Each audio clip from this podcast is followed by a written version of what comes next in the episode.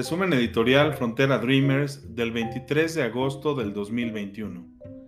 Desde su discurso inaugural en 1933, Franklin Delano Roosevelt promovió la puesta en marcha de la política del buen vecino, que consistía en el abandono definitivo del uso de la intervención directa y unilateral en los asuntos internos de los otros estados como instrumento de la política exterior estadounidense. En 2021, después de soportar una de las contracciones económicas más severas en la historia, la economía mexicana está lista para crecer a un ritmo estimado del 5% para el segundo semestre en 2021, impulsada principalmente por las exportaciones.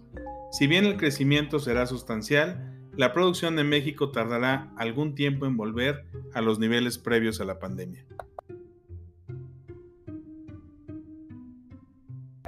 La economía mexicana cerró el año 2020 con la mayor caída del Producto Interno Bruto desde la Gran Depresión, contrayéndose un 8.3% en términos reales con respecto al año anterior. La recuperación parcial que experimentó el país durante el tercer trimestre de 2020 fue anulada por una segunda ola de contagios que resultó en bloqueos adicionales y suspensión de la actividad económica. Adicionalmente, en los primeros meses del año 2021, dos eventos tuvieron un impacto significativo en la actividad industrial. En primer lugar, la escasez de semiconductores en todo el mundo provocó que numerosas plantas automotrices detuvieran sus operaciones y en segundo lugar, el país sufrió escasez de gas natural y cortes de energía.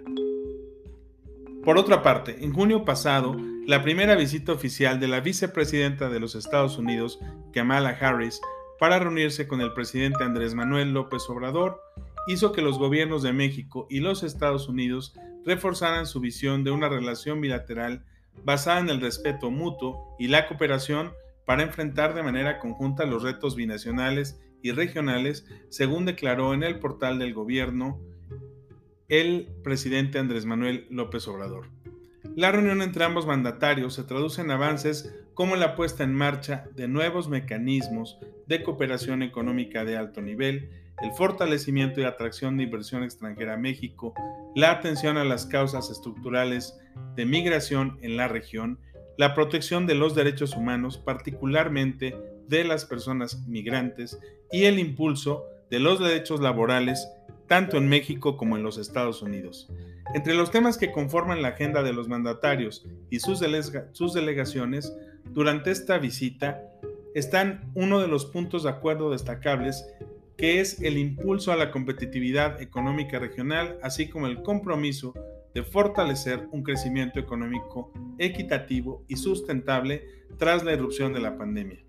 En este sentido, México y Estados Unidos aprovecharán los mecanismos del TEMEC, un acuerdo regional que brinda certidumbre y dinamismo a las inversiones en la región. Las detenciones en la frontera entre Estados Unidos y México por parte de las autoridades norteamericanas están en su punto más alto en 21 años. La patrulla fronteriza de Estados Unidos informó de casi 200.000 detenciones con migrantes a lo largo de la frontera entre Estados Unidos y México tan solo en julio, el total mensual más alto en dos décadas. El número de encuentros mensuales se redujo a más de 16.182 en abril del 2020, poco antes de que el brote de coronavirus forzara el cierre de la frontera suroeste y desacelerara la migración en gran parte del mundo.